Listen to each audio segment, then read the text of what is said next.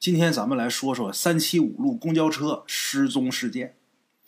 上个世纪八十年代啊，即便像北京这种大城市，这私人汽车呀也是刚刚出现，大多数的老百姓还得靠公共交通出行。于是这公交车就成了北京城里边最主要的交通工具。那时候啊，在公交车上发生了很多故事，其中有一件事，直到今天还是人们茶余饭后的谈资。什么呢？就是这三七五路公交车失踪事件，有说是三三零，但是其实啊是三七五。这件事啊，作为经典的都市传说，多年以来呀被渲染的神乎其神。那么，将近四十年前的那个晚上，三七五路公交车上究竟发生了什么？当年有一个记者呀，曾经对这件事进行了追踪报道，而且还写成了采访日志。可惜呢，由于种种原因，这篇采访日志没有发表于世。今天诸位算是来着了，下面大圣就跟各位还原一下三七五路公交车失踪事件的始末。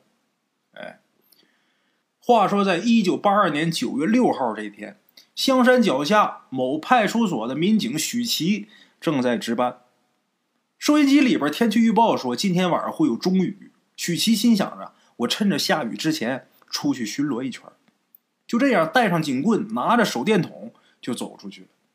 这个派出所呀，在香山脚下，周围都是山路，秋风已经把满山红叶吹落殆尽。许琪呢，骑着摩托车绕着山路转了一圈，没有发现什么异常情况，就回到值班室睡觉去了。迷迷糊糊当中，许琪听见窗外淅淅沥沥下起雨了，雨声渐大。咱们都说一场秋雨一场寒呐，许琪裹紧了被子，沉入梦乡。睡得正香呢，就听咚咚咚，有人敲门。一阵急促的敲门声，把许琪给惊醒了。许琪有点懊恼，本来想让自己能舒舒服服的睡上一晚上，结果啊，看来今天晚上这个美梦啊，算是要泡汤了。许琪冲门外喊：“别敲了，来了来了！”起身打开屋里的灯。走到门口，许琪看见屋外边站着两个人，这俩人正使劲敲门呢。一个是一年轻小伙子，他旁边站了一老太太，手里边举着一把伞。两个人的神色呀非常慌张。看见许琪之后啊，马上喊：“警察同志，快开门，我要报案！”一听要报案，许琪心里边咯噔一下。虽然自己啊从警也有好几年了。可是到目前为止啊，他还真没碰见过什么大案子。他希望这次啊，又是什么邻里纠纷那些鸡毛蒜皮的事可千万别让自己赶上什么命案呐啥的。那老太太跟年轻人呐进了屋之后，这年轻人呢还没等许琪开口，就气喘呼呼的跟许琪说：“警察同志，我们要报案，三七五路公交车可能要出事儿。”许琪有点纳闷什么叫可能要出事儿啊？再说这公交车能出什么事儿？就算出什么交通事故，也不归我们管。这三七五路公交车呀，许琪很熟悉。从打清华园那边发车，一直到香山总站，许琪有的时候下班也会坐，因为派出所旁边不远就有一站。许琪让年轻人跟老太太坐定之后啊，让他们把这个事情经过详细的说一说。这年轻人说呀，他坐上三七五路公交车的时候。已经接近末班车的时间了，车上已经没有几个人了，连售票员也都半路下车回家了。这收钱的活呢，就托给司机了。最后呢，车里边只剩下老太太还有这年轻人俩人。离香山总站还有一两站地的时候，一般这时候啊，不会有人再上车了。可是呢，这公交车快要到站的时候，就听见这司机骂骂咧咧的说：“啊，真他妈的寸呐！都这点了，还有人上车呀？”还不在站台等着，这前面就是香山总站了。这大半夜的要去哪儿啊？这时候车上这老太太呀，也应和了几句。老太太说：“是啊，你说这么晚了，外边还下着雨，谁这点还坐车呢？”嘎吱一声，这公交车后门打开了。这公交车后门打开之后啊，半天不见有人上来。这开车的司机本能的往后边看了看，这老太太跟年轻人呢也好奇的往门口张望。过了一会儿，伴随着一阵沉重的脚步声，有三个人缓缓的走上了车厢的台阶。这仨人呐，样子很奇怪，都穿的长长的袍子，把这身体给包的严严实实的。中间那个人呐，好像是喝醉了，旁边两个人呢，架着中间那位，一步一步的挪上这车。这三个人呢，经过老太太旁边的时候，老太太就觉得这三个人身上啊，一股凉气，老太太就打一寒战。中间那个人戴个帽子，耷拉着脑袋；旁边两个人呢，头发都很长，都过了肩了，把这脸挡得严严实实的。等这仨人都上车之后，车上这几位才看清楚，这仨人呢，穿的衣裳就跟古装电视剧里边看见的轻功服饰一模一样。这时候，这司机呀，可能也感觉奇怪，愣了几秒之后啊，大声问：“几位哪儿去？过来买票啊？”刚要坐下的三个人呢，先是愣了一下，随后呢，挨着老太太身边那个离老太太比较近那位，伸出手递给老太太一张一毛钱的纸币，示意老太太帮他给司机。老太太看见这一双煞白的手伸到自己面前的时候，老太太明显感觉有一股湿冷的寒气。老太太看了一眼那纸币，二话不说，赶紧把这钱扔进了那投币箱，然后又坐回到自己座位上。那仨人呢，坐在了最后一排，中间的那个人呢，似乎随时都要倒似的，旁边俩同伴啊，死死的把他夹中间。中间这位啊。随着这车的颠急，左右摇晃。这车往前开，又过了一会儿之后，这老太太揪住自己身边的年轻人说：“你说你年纪轻轻的，你怎么不学好呢？你偷我钱包，走派出所说理去。”那小伙子这会儿正打盹呢，被这老太太弄得丈二和尚摸不着头脑啊！自己极力辩解：“谁偷你钱包了？”你这老太太怎么血口喷人呢？就这时候，前面开车这司机呀，他正一心想着赶紧回家睡觉呢，他就把车停了。这司机说：“呀，你们两个别争了，赶紧下车，爱上哪儿去上哪儿去，别在我车上吵。”这年轻人还想争辩，没成想被这老太太呀硬给拽下车了。下车之后，这年轻人还想发火呢，这老太太小声跟这年轻人说：“小伙子。”不是我诬陷你呀，这车不能坐呀。刚才那仨人呐是死人，他给我的钱呢是纸钱。老太太把刚才那个情形给这年轻人描述了一番之后，这年轻人吓得一身冷汗，赶紧跟老太太俩人一起到派出所报了案。哎，这经过就是这样。许琪听了这俩人描述的这个案情啊。虽然也觉得大晚上遇见几个穿轻装的人呢有些怪，但是这许琪心想啊，会不会是附近拍戏的人来不及换衣服就回家了呢？毕竟这一带的清朝建筑很多，很多剧组啊都在这地方取景。许琪对老太太跟年轻人说呀：“好，这事儿我已经了解情况了，一会儿啊我联系一下公交总站，看看今天晚上三七五路公交车有没有什么异常情况。”许七说完之后。就让老太太跟这年轻人先走了。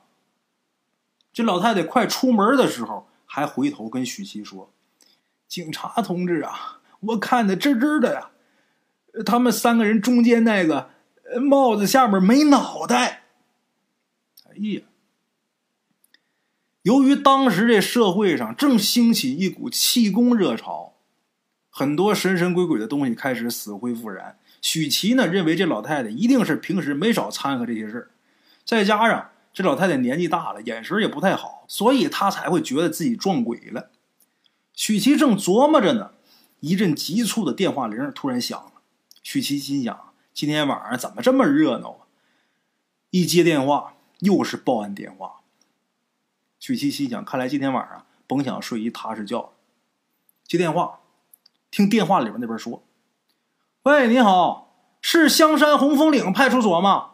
我们是公交总队值班员呢，我们要报案，三七五路公交车失踪了。听到这儿，许琪这心里边猛地紧了一下。他想起来老太太的话了，这心里就有一种不祥的预感。许琪心想，今天晚上注定要出大事。接到这个报案电话以后啊，许琪不敢怠慢，赶紧向上级汇报情况，还把此前这老太太跟年轻人报案的这个经过仔仔细细的跟上级说了一遍。因为涉及到公交车，对社会的影响比较大，所里呢连夜派出了精兵强将，让许琪带队负责搜寻三七五路公交车的下落。据公交总站当天晚上负责值班的人介绍，三七五路。公交车这末班车应该在十一点半左右进入总站验车入库，可是到了十二点半还没见这车回来。由于当时没有监控啊，谁也不知道这公交车大晚上去哪儿了。警察、公交总站还有专业的搜寻队在一起找了一宿，最终在离公交总站十几公里一片僻静的山沟里边。找到了这神秘失踪的三七五路公交车。这车被找着的时候啊，那公交车侧翻在旁边的树林子里边，司机躺在附近的一片草地上。经过医生检查，幸好这司机只是昏过去了，没有什么大碍。但是啊，这司机显然是受到了惊吓，醒过来之后嘴里边始终在胡言乱语啊。但是昨天晚上老太太和年轻人描述那三个打扮怪异的人。却不见踪影了。就这时候，公交车那边突然间传过来一声尖叫，有这么一名搜寻队的队员跌坐在地，指着公交车底部那油箱的那个方向就喊。许琪他们赶紧绕到油箱那边去看，一看呢，有那么一股一股褐色的液体从打这油箱里边往外流。许琪他们这些人上前打开这个油箱盖子，呼啦一下。一整箱的液体瞬间就倾倒出来了，染红了周围一大片草地。咱说这油箱里边它应该是汽油啊，这汽油怎么是暗红色的呢？看着这么像血呢，有一股血腥味儿。经过现场专业人员初步判定，油箱里边确实是血，但是是不是人血还得拿回去化验，得做鉴定。许琪呢，他心想这案子。太诡异了，想破案的话，得先去问问那个疯癫癫的司机。哎，这三七五路末班车当班的司机啊，姓王，叫王超，将近四十岁。据公交总站的领导和同事介绍啊，这王超啊，平时性格十分开朗健谈，逢人不管是男女老少，他都能聊几句。这人呢，也爱喝酒，但是呢，始终没结婚。平时除了按时出车收车。就喜欢摆弄手串啊、珠子啊，过着典型的老北京人的生活。由于这个王超啊，还需要休养几日，许琪呢，只能先等王超完全恢复神智之后再说。现在没法问呢。可是没想到，短短几天，三七五路公交车神秘失踪这事儿已经传遍了北京城了。坊间流传这具体细节呀，也是五花八门的。当时有这么一记者，姓肖，叫肖林。这肖林呢，作为报社联系派出所的记者呀，他肯定不能放过这么大一新闻呢。他跟许琪关系啊还不错，他就硬让这许琪呀带着他一起去见王超。许琪呢有点犹豫，但是肖林呢，毕竟为派出所宣传报道卖了不少力气，领导呢也很赏识这个许琪，说不定啊，这许琪呀。还能为这桩案子出出主意，哎，就这样过了几天，许琪约上肖林一起去医院见司机王超。当这个许琪跟肖林走进病房的时候，这王超啊，明显已经平静下来了，可是还是一脸心事重重的那个意思。许琪表明了自己和肖林的身份，希望了解当天晚上事情的真相。王超本来不愿意回忆那天晚上的事但是他自己也想弄明白他是怎么把这公交车开到了十几公里以外的山沟子里边的。就这么的，王超硬着头皮又跟许琪、跟肖林描述了当天晚上自己的恐怖经历。哎，话说那天晚上那老太太跟年轻人下车以后啊，这车里边就一度陷入了沉默。坐在最后一排的那三个人呐，一点声都没有。王超这心里啊有点发毛，他故意打破这静的可怕的气氛，大声对车厢后边说：“哎，我说几位，您这扮相可真够时髦的呀，这么晚还拍戏呢。”他说这么一句，后面啊可没回音依然是一片沉默。王超呢，觉得自己有点自讨没趣儿，得了，接着开车吧。可是开着开着，这王超就觉得有点不对劲儿。按理来说的话，这会儿早就应该到总站了。可是前面这路啊，似乎怎么也到不了头。周围呢，黑压压一片，这王超感觉有点迷糊。他瞪大眼睛，希望赶紧到站收工。就这时候，这雨呀，淅淅沥沥开始下大了。这条道仿佛就没有尽头。王超也不知道怎么想起来“鬼打墙”这词儿了。平时队里边人聊天的时候，就有人告诉过王超，就说这条线上，晚上很邪门，让王超多留心。王超万没想到，还真碰上怪事了。就这时候，突然间一道闪电划过夜空，这惊雷阵阵作响，把王超给吓一激灵。公交车在狭窄的山路上缓缓前行。王超突然间看见远处啊，好像有几个人在路中间跪着。他赶紧是摁了摁喇叭，可是前面的人无动于衷。王超只能是停下车，又是打闪灯，又是按喇叭的。可是前面那些人呢，就好像是雕像似的，一动不动。这王超心想：这怎么了？就有点烦了，骂骂咧咧就下车了。下车之后往四周这么一看，他才发现自己已经开到山里边了。因为两边都是杂草丛生的野沟子，大雨伴随着闪电倾盆而下。王超给自己啊壮了壮胆，大声喊，奔着那几个人走过去。哎，我说几位，他这话还没说完呢，王超这嘴呀就僵住了。为什么呀？因为他发现前面跪着的这几个人呢都没脑袋。王超连滚带爬的往公交车上跑。突然间，这时候四周响起了此起彼伏的哭嚎声。王超本能的往四周看，在闪电照应下边，不远处出现了十几个壮汉，手里边拿着大刀。每个壮汉身下都跪着一个穿着囚服的人。随着手起刀落，一个个脑袋就跟皮球似的在草地上乱滚。王超吓得大叫着跑回到车上，谁知道刚才上车那三个人。中间那个被架上的那位，不知道什么时候闪到他面前了，冲着他把帽子一摘，跟他说：“把脑袋还我。”王超这时候才看清，他帽子下边压根就没脑袋。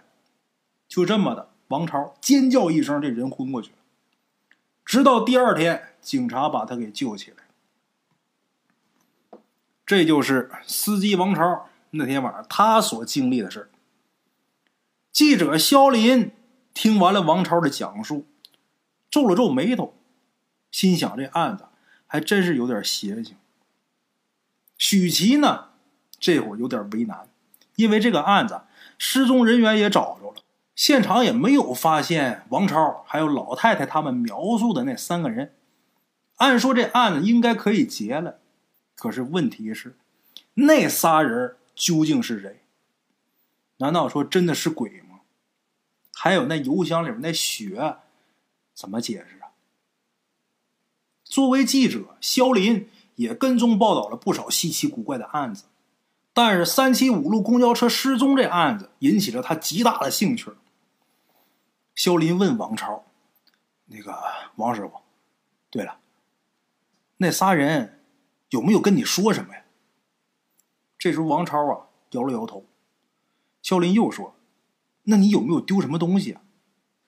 丢东西？王超疑惑了一下，然后赶紧摆摆手说：“没有，没有，没有！不不不，那是鬼，又不是劫匪。再说，就算是劫匪，我一穷光蛋，他也不可能劫我呀。”哎，许琪还有肖林在司机王超这儿了解了这些情况之后，就离开了医院。他们都感觉这王超啊，似乎对他们隐瞒了什么。肖林说了：“徐子，你先回所里吧。不知道那箱血鉴定结果出来没有？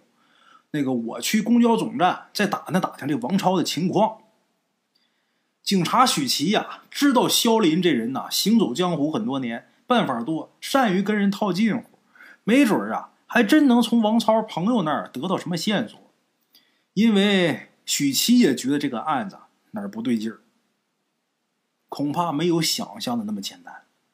哎，两个人分别行动，许琪呢奔证据鉴定中心，许琪心里边啊。希望那箱血只不过是某种动物的血，但是新鲜出炉的这鉴定结果让许琪大吃一惊。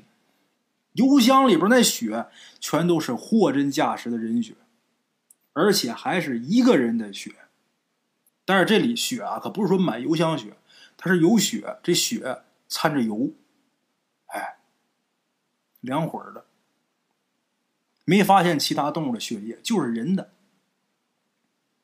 鉴于当时这血液鉴定啊，还没有现在这么先进，究竟这些血属于谁，估计啊还需要很长一段时间才能排查出来。大伙刚刚放松下来的神经啊，又开始紧绷起来这个案子过于离奇了，领导们呢怕在社会上引起恐慌。一边呢，让各派出所核实近期失踪人口的情况；一边通过媒体对外宣称这个案子已经结了，就是一司机喝醉酒迷了路，把车开进了山里，并没有所谓的闹鬼事件，也不涉及人员伤亡。哎，这边许琪刚刚从打鉴定中心回到派出所，肖林脚前脚后就跟过来了。肖林问许琪。是不是鉴定中心那边有情况了？许琪跟他说呀，结果出来了。肖林说是人血，对不对？肖林这时候眼睛里边闪烁着光芒，似乎他早就猜到这结果了。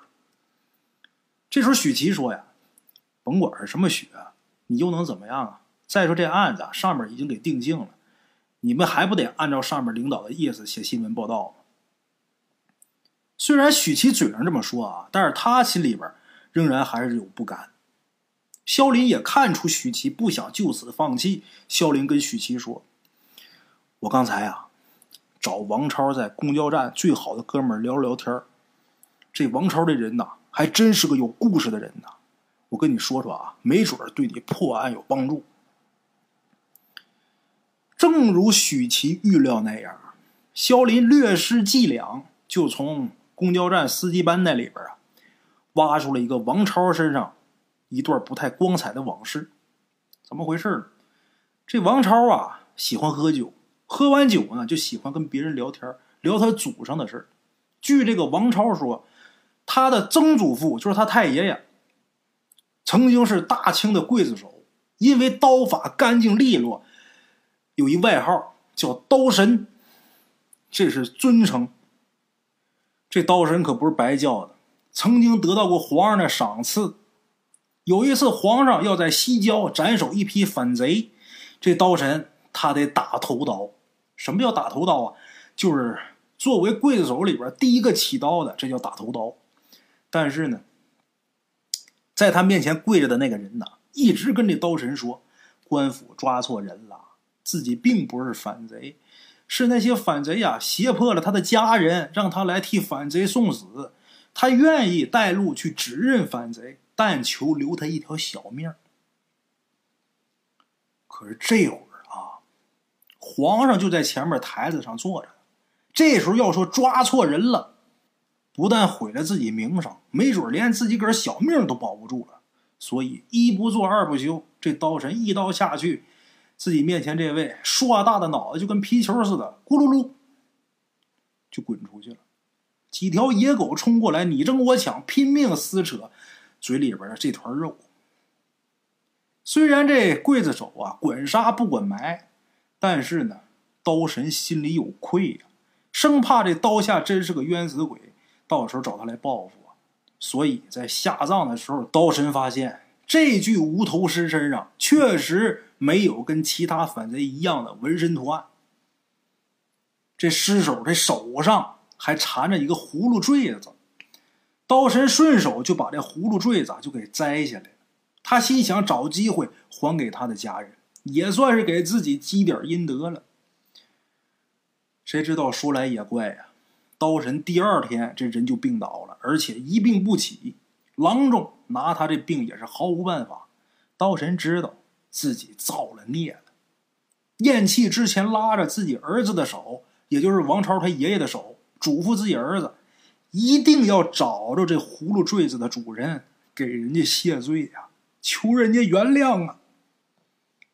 可是当时这社会动荡，王家后人忙于生计奔波，也就把这事儿逐渐给忘了。但是这宝贝一直传到了王超的手里边。王超他爸去世的时候啊，给他讲了这件宝贝的来历，还叮嘱王超，如果有可能的话，最好能物归原主。王超心想啊，这都一百多年过去了，上哪儿找失主去？所以他就当个故事听了。反倒把这事儿啊当成了自己炫耀的资本。这葫芦坠子是翡翠的，单从这个料上来说也值俩钱儿更何况这玩意儿还算是一古董，虽然说这年代不是很久远，一百多年，但是也是一古物啊。俗话讲财不外露，但是这王超啊他爱显摆，没事就把这葫芦坠子拿出来跟别人一聊聊半天，就说他们家祖上的这些事儿。许琪听肖林说到这儿的时候，他突然间想起来，报案的老太太说过，那中间被架着的人没有脑袋。这许琪问肖林：“哎，你说，不会是王家仇人的鬼魂寻仇来了吧？你说这让我抓罪犯呐还行，让我抓鬼我还真没什么办法。”这时候肖林摆摆手说：“嘿，兄弟，你是警察，又不是风水先生。”咱俩可都是唯物主义者呀，这究竟是人是鬼？事实啊，会给咱们一答案的。那天恰好许琪呀跟其他干警要去三七五路公交车失踪的地点呢，再一次的去侦查，希望能找到这个血缘的蛛丝马迹。得知道这血打哪来的呀？在路上的时候，肖林又给许琪提了个醒。肖林说呀，三七五路公交车失踪的地方。过去曾经是乱坟岗，据说在清朝的时候，叛徒、逆贼、反贼都会在那地方被集中处死。这许琪说呀：“难不成真是刀神刀底下的冤魂来索命了吗？”哎，我说小林，你这不是又把我往那个鬼神道上绕吗？哎，不对呀，小林，你不觉得这一切都太巧了吗？恰好当天晚上王超出车，恰好让他碰见无头怪客，恰好他把这车开到山沟里边，又恰好这地方还是乱坟岗。肖林这时候指着许琪说：“聪明。”冲着许琪啊竖起一大拇哥。肖林说：“呀，你们先在周围搜搜吧，我估计应该能找着什么线索。”许琪等人不断的扩大搜索的范围，并且对乱坟岗进行了仔细的搜索。终于在太阳快落山的时候，有一个警察被一个坟头凸起的砖头给绊倒了。他赶紧招呼许琪等人赶紧过来看。这个坟一看就是刚刚被翻开过。哎，由于没填平着，一块石头不小心呐露外边了。坟前竖着一块石碑。上面的字迹由于年代久远，已经看不清了。这是一老坟呐，但是这土可是被新翻过的。在不远处呢，还有一些杂乱的脚印。许其沉思片刻，跟旁边几个干警同志就说：“兄弟们，起坟。”虽然大伙觉得挖坟掘墓这事儿啊犯忌讳，但是为了破案，自己又身为警察，一身正气，也不是那么特害怕。这都是公差，但是也拜了拜这坟啊。之后硬着头皮，拿起这铲子，挖了十几分钟。十多分钟以后，许琪他们这些挖坟的同志啊，干活的手几乎就同时停在了半空中。怎么的呢？在本来呀应该放着先人尸骸的地方，赫然躺着一个古装打扮的人。咱说这坟要是老坟的话，里边这尸首，他要么烂剩白骨，要么连骨头渣子都没有了。这怎么还有一个古装打扮很新鲜的一个尸首？见这尸首直挺挺的在坑里边躺着，一个官帽把他那脖子和脸盖住了。有胆儿大的警察拿着这铁锹，轻轻的把这帽子一扒拉开。一掀开之后，大伙才发现这尸体啊，头不见了。肖林看着这具尸体，跟许琪对了对眼神，似乎是告诉许琪，他的某些猜测得到验证了。肖林跟许琪打了招呼，说想去医院再见见王超。他告诉许琪，这尸体身份如果确定了，你赶紧通知我。就这样，肖林打乱坟岗这走了，再一次。来到了司机王超的病床前，王超似乎对肖林的到来呀早有准备，神情明显比上一次啊淡定了不少。肖林跟王超说：“你再回忆一下，到底有没有丢什么东西？”肖林省去了很多寒暄呐没用的那些废话，单刀直入，直接问。这司机王超说：“呀，是，我知道你们记者厉害。”我那点事儿啊，你们一扫听就都知道了。不过无所谓啊，反正我也想知道到底是谁憋着劲儿要害我。我是丢东西了，我丢了一个葫芦坠子，那是我们家祖上传下来的宝贝。记者肖林问王超：“出事的当晚，那三个人真的没有对你说什么，或者对你做什么吗？”司机王超说：“呀。”我真记不起来了，估计你也打听出来我这宝贝的来历了。我当时啊，碰见那阵势啊，以为是冤魂来索命了，哪还顾得上这玩意儿啊？我记得我昏过去之前呢，车上那三个人呢，伸手要掐我脖子，我吓坏了，不知道怎么我就昏过去了。哎，对了，记者同志，您说我那天是不是见着鬼了呀？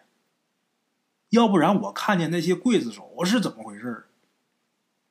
王超这时候有点激动，他希望肖林呐能给他一答案。肖林对王超说：“呀，哎，这个呀，我还真没办法跟你解释。不过呀，我倒是有一个推测。那天晚上雷雨交加，那个乱坟岗石头材质啊比较特殊，我怀疑啊，它可能就像某种录像设备，把一百多年前在这里发生的一件事给录下来了。碰着打雷下雨的时候啊，这些石头啊就会产生磁场效应。”就像放录像似的，把当时这个场景又重新给播放一遍。这种事儿其他地方不是也发生过吗？比如说阴兵过路，还有故宫午夜游走的宫女儿，都用这个原理能解释啊。就是说那个里边还有什么四氧化三铁啥的，我估计跟那可能是有点关系。司机王超听了记者肖林的解释之后啊，若有所思的点了点头。但是啊，记者肖林对于王超为什么？能鬼使神差的把车开到了乱坟岗，这事儿他还真想不通。恐怕只有找着那三个鬼，这答案才能揭晓。哎，没过多长时间，那无头尸体初步鉴定的结果出来了。虽然这尸体穿着古代的衣裳，但是明显不是古代人，而且死亡时间不超过一个星期。许琪找了那天晚上报案的老太太跟年轻人，这二位来了之后，看见这尸体的那一刻，虽然害怕的直哆嗦，但是一口咬定，面前这无头尸体正是那天晚上被架上车的人。经过对比，这车油箱里边那血也来自于这具尸体，可是这具尸体的头为什么会不翼而飞？王超那葫芦坠子。究竟又去哪儿了？看来只有找到那天晚上三人组的另外两个人，才能离揭开三七五公交车真相更近，才能弄明白那些现在还弄不明白的事儿。警察许琪呀，倒是有一想法：如果这装神弄鬼的三个人，他们的目的就是王超身上那葫芦坠子。那么他们应该是非常了解王超，或者说起码在王超经常出入的地方碰巧听说过这个宝贝的来历，而且他们应该很快就会把这葫芦坠子出手，因为毕竟这东西是抢来的，留在手里边不安全的。于是许琪立刻向所里边汇报这个情况，上面呢也想赶紧抓到这个罪犯，想弄明白这些事儿的真相。于是呢，在公交总站周围各个餐馆、商铺以及古玩市场布置了大量的便衣，希望能早日抓到真凶。在京城啊，有一个著名的鬼市儿，也就是在凌晨三点左右开放的古玩交易市场。这地方啊，经常交易一些稀奇古怪的东西，或者说白天不敢拿出来卖的东西。哎，说来也巧。那三人组的另外两个人呢，揣着抢来的这个葫芦坠子，坐立不安好几天，最后呢，还真来到了这鬼市，希望能够找到一个下家，赶紧出手这东西。当这俩人来到一个摊位前面讲价的时候，这个摊主觉得这俩人呢神色有些奇怪，偷偷的叫来了市场的管理员。恰好警察白天呢叮嘱过管理员，让管理员留意。有没有人出手一块葫芦坠子的？管理员看见眼前神色匆匆的两个人，又看见他们手里边的那葫芦坠子，想起了警察那话，迅速的报了警。就这样，警察走到两个人身后的时候啊，这俩人呢还跟摊主讨价还价呢。哎，经过突击审讯呐，这俩人交代了整件事情的来龙去脉。原来呀，事发头天。这三个外地人在外省犯了抢劫案之后，刚刚坐公交车逃到这儿，寻思着找些吃的，就来到了公交总站旁边的餐馆吃饭。恰好这公交车司机王超正在隔壁桌上跟旁边一伙人呢说着这块葫芦坠子的来历呢。说者无心，听者有意啊！这仨人正学摸着想弄点路费呢。一听说王超这宝贝来路不正，他们就动了想把这东西据为己有的心。按说这几个人犯了案，也不在乎啊，再抢一回。但是呢，几个人想了想，觉得在天子脚下抢劫风险太大了，所以呢，就合计这么一出装鬼的戏码，想让王超以为是冤魂复仇，主动交出这葫芦坠子。三个人为这块葫芦坠子。还没少投资，买了服装，而且让其中一个人呢装扮成没有脑袋那样子，希望能吓着王超，逼他就范。没想到这王超鬼使神差的把这车给开进山里了，然后几个人见王超停车，然后下车，朝周围荒石左右摆手。这仨人啊，被王超的举动给吓着了，觉得这地方可能有点邪性，不宜久留。所以想趁司机王超上车的时候抢走他那葫芦坠子，结果司机王超上车的时候被这没有脑袋这位给吓着了。之前在下边就看见那刽子手砍头，一上车一看车上这三位有一没脑袋的，这一下就给吓昏过去了。正好司机王超昏过去了，这仨抢劫的借机就把他身上这葫芦坠子抢走了，然后仓皇而逃。这仨人呐。走着走着才发现周围全都是乱坟岗。装无头鬼的那人说：“呀，这回啊，这活我当了一回死人，忒晦气了。到时候这葫芦坠子卖了之后，我得多分钱。”其他那俩人呢都不干，就说：“咱仨一起想的主意，凭什么你多分呢？”这仨人呢就因为这事儿就争执起来了。本来呀，几个人之间就有点矛。那俩人干脆就一不做二不休，把装死人那位真给弄死了。俩人想着，这杀人可不比抢劫呀。抢劫没有死罪，这杀人这这得掉脑袋呀。俩人就琢磨着怎么处理这尸体。正好发现周围有好多个坟头，这俩人呢就把其中一个坟给挖开了，把尸体给塞进去了。他们又怕这尸体被人发现以后认出样子，再顺藤摸瓜把他们俩给牵出来，索性把这尸首脑袋给割下来。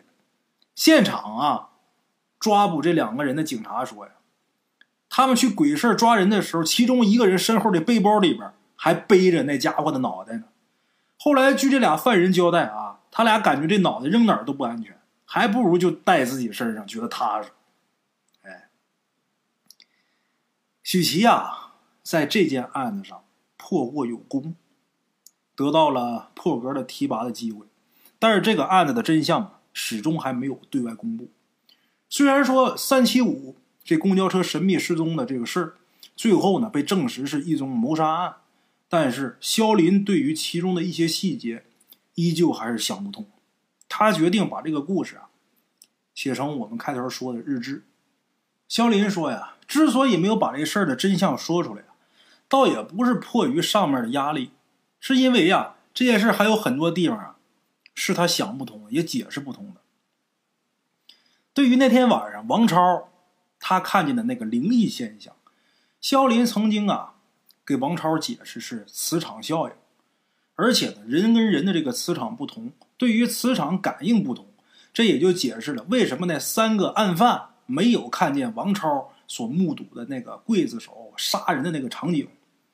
但是呢，还有一个现象，这根本就没法解释，就是为什么王超会鬼使神差的开着车到了那片曾经是行刑地的乱葬岗？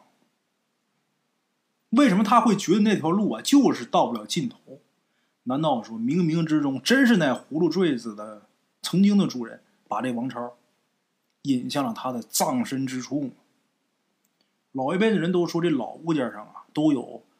残存的主家的气息。如果说这葫芦坠子啊，真的如王超所说的那样，是刀神从刀下冤魂那儿得来的，那这葫芦坠子啊，陪着不同的主人走了百年之后，还不忘老主子，这块葫芦坠子也真是神了。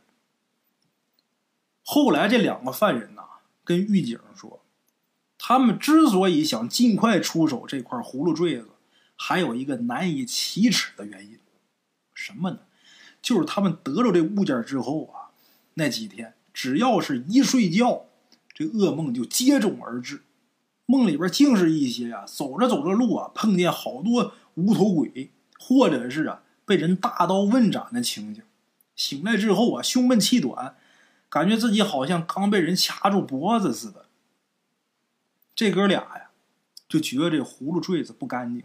所以想尽快把这玩意儿卖出去，然后赶紧拿钱离开这儿，所以才火急火燎的去了鬼市。万没想到暴露了身份。这件事儿啊，最让许琪他们弄不明白的就是，这三个案犯因为分赃不均，那俩把扮无头鬼那位给弄死了。弄死完之后，埋的时候把头给割下来了。这位这血又是怎么到的那车油箱里边的？这件事始终搞不清楚。哎，这个案子破了，许琪跟肖林把这葫芦坠子又送还到司机王超的手里边，但是司机王超怎么也高兴不起来，毕竟这葫芦坠子。让一百多年前含冤而死的本家死不瞑目，让王家也背负了一个多世纪的愧疚。许七跟肖林使了个眼色。肖林跟王超说：“王师傅，我明白您的想法，但是毕竟这事儿啊已经过去这么多年了，能够找到他的后人呢，可能性啊几乎是微乎其微。我有个建议啊，呃。”我知道有一个私人博物馆，里边啊存放都是历朝历代淘换下来的宝贝。您要是愿意的话，您可以把您这葫芦坠子放那儿，以后啊，这东西啊可以警示后人。二呢，万一哪天人家本家到这博物馆来看见这东西，这几率是不是比放在您手里边被本家发现的几率要大？人家本家真找来了，这也可以圆您祖上一心愿，不是？当然啊，直到今天为止，咱也不知道这王超有没有把这葫芦坠子送到那个私人博物馆。但是您如果哪天在京城某个私人博物馆真看见了一块葫芦坠子，没准还真是咱们故事里边这块宝贝。如果您看见这葫芦坠子之后啊，能想起来大圣说这个故事。能想起来啊，咱们做人呢还是得坦坦荡荡，要不然呢，神鬼都不放。那也算是啊，能能觉得有这个感觉的话，能想起这茬的话，也算这老物件功德一件了。